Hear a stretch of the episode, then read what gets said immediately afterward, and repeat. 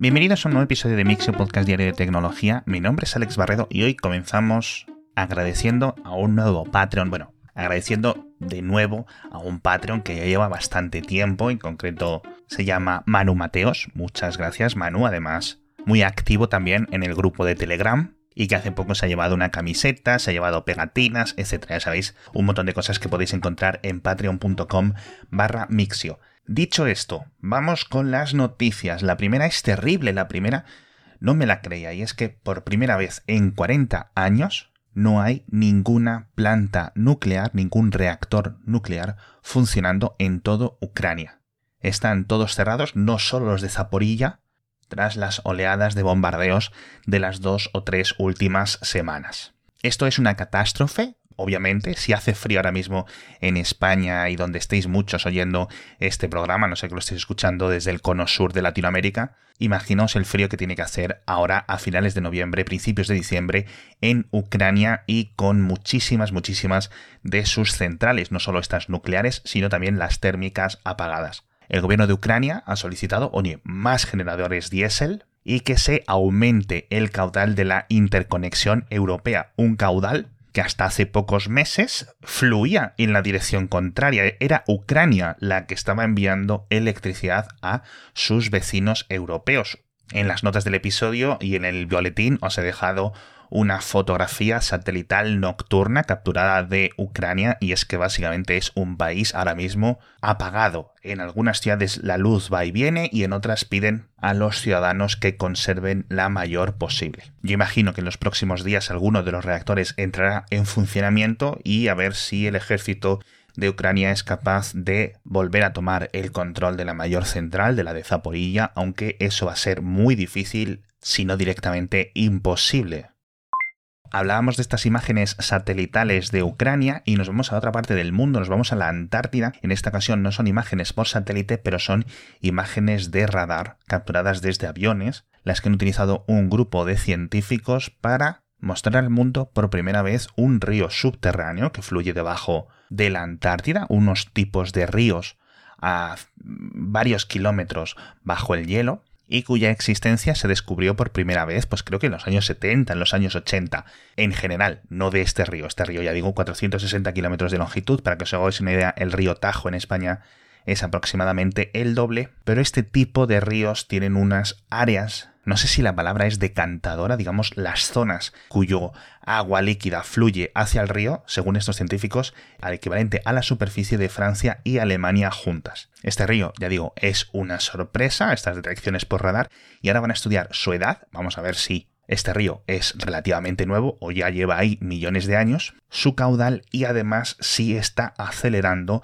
el deshielo polar sin que nos hubiéramos dado cuenta. Una de las notas más alarmantes dice, si se deshelara todo el hielo que hay justo en la zona que va hacia este río, que ya digo son kilómetros de hielo de profundidad, que no va a ocurrir de la noche a la mañana, obviamente, subiría más de 4 metros el nivel medio de los océanos, solo con esta zona, la zona que, digamos, desemboca en ese río nuevo en la Antártida que se ha descubierto ahora.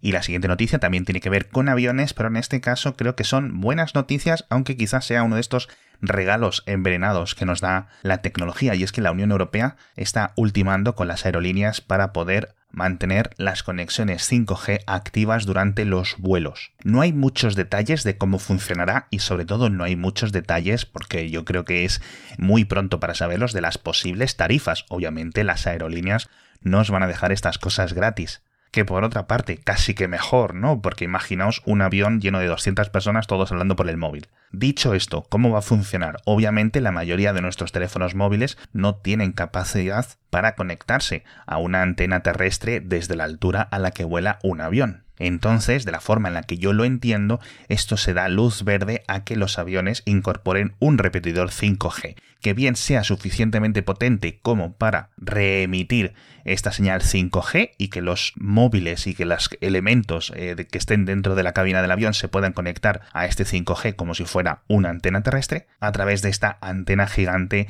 del avión apuntando hacia el suelo. O bien en la otra dirección una antena desde el avión a un satélite y el satélite sea el que a su vez actúe de repetidor con alguna estación de tierra, con lo cual no va a ser el mismo estilo de 5G, sobre todo a nivel de latencia, a nivel de caudal, etcétera, pero puede ser algo interesante. De nuevo, no salgáis muchas ilusiones y tampoco muchas, no os pongáis en lo peor porque no queda claro cómo va a funcionar realmente.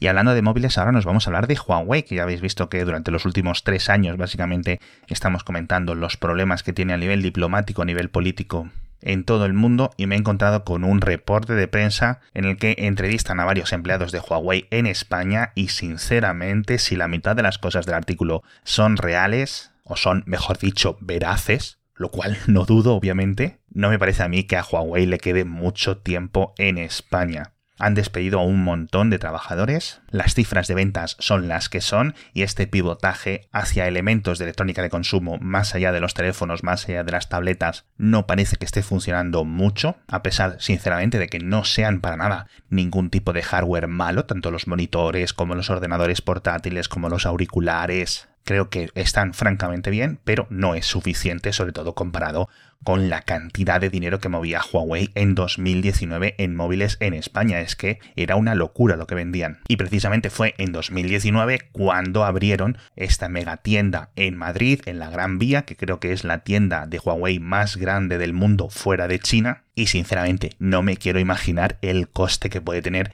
esa tienda para al final la poca explotación que pueden hacer de ella, tanto de la de Madrid como la de Barcelona, como otras tiendas que tienen en España. Así que no creo que sea un cierre inminente, pero desde siempre tanto Xiaomi como Huawei como otras compañías de electrónica procedentes de China han tenido en España y en Rusia sus principales mercados europeos, así que vamos a ver en qué queda la cosa. No os sorprendáis, en 2023 Huawei dice adiós a España. Y creo que ahora es un buen momento para meter el patrocinador, para contaros el patrocinador de esta semana, que ya sabéis que es Carrefour, con su nueva idea que se han sacado de la chistera que se llama Mi Abono Carrefour Plus y es bastante interesante. Es una suscripción mensual de 5,99 euros. El primer mes es gratuito, es decir, tú lo pagas y te lo reembolsan dentro de tu tarjeta de Carrefour, con lo cual no gastas nada. Podéis encontrar muchísima más información en carrefour.es pero lo que hace este Mi Abono Carrefour Plus es muy sencillo, un 15% de descuento automático en todos los productos frescos, en los platos preparados, en panadería, en verduras, fruta, charcutería, carnicería, pescados, fruta, etcétera, todo, todo, todo, todo eso, 15% de descuento. Con lo cual, si tú vas a hacer la compra y te gastas, yo que sé, 100 euros en este tipo de productos, son 15 euros de ahorro. Con lo cual, ya es mucho más de los 5,99 que te ha costado, te sale a cuenta. Así que, como yo ya sé que los oyentes de Mixio sois muy listos y muy rápidos con la calculadora, pues os invito a que hagáis los cálculos con vuestra lista de la compra para saber si mi abono Carrefour Plus tiene sentido para vosotros, que seguro que sí. Además, obviamente, no solo en las tiendas, sino también en las compras online en carrefour.es.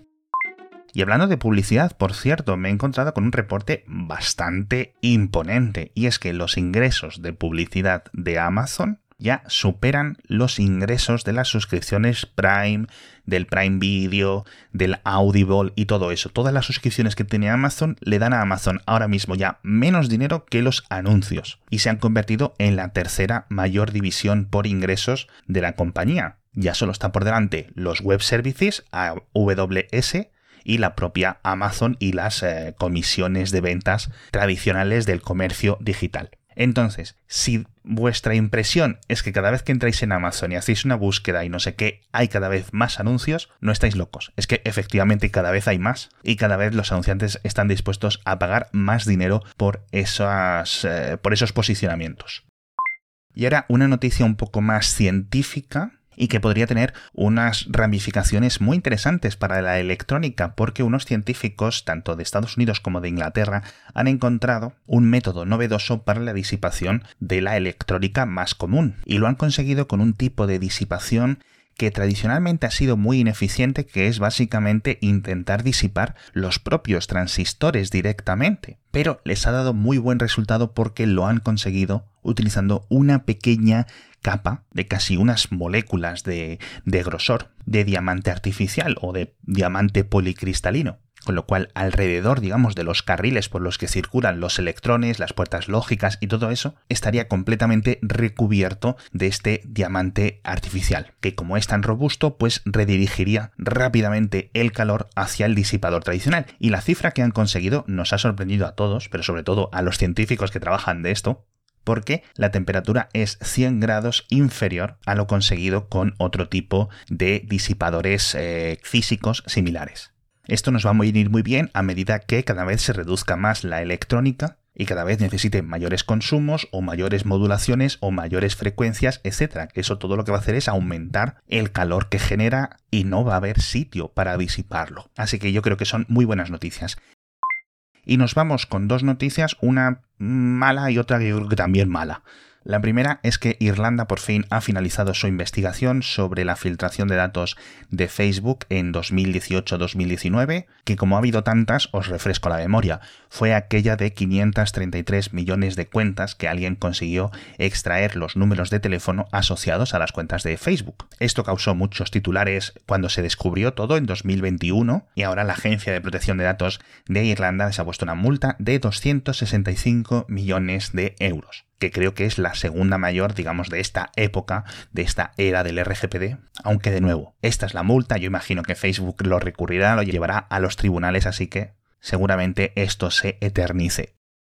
Y la última noticia, que también nos decía que era mala, es otra bancarrota dentro del mundo cripto, aunque está esperada, porque se trata de BlockFi, que era una plataforma cripto de estas de intercambio con sede en Nueva Jersey que ya había quedado muy tocada en febrero, marzo, abril, más o menos, cuando toda aquella debacle de la Terra y de Luna y que debería haber entrado en bancarrota en aquellos meses, pero fue salvada a última hora por una línea de crédito de FTX. Y como FTX declaró bancarrota hace dos semanas, pues como digo en el boletín, era cuestión de tiempo que los abogados de esta empresa tuvieran todo en regla para iniciar el proceso de quiebra. De nuevo, no sabemos cuántas personas quedan con sus depósitos dentro de BlockFi, ni qué es lo que va a pasar con esos activos. Imagino que en las próximas semanas lo averiguaremos.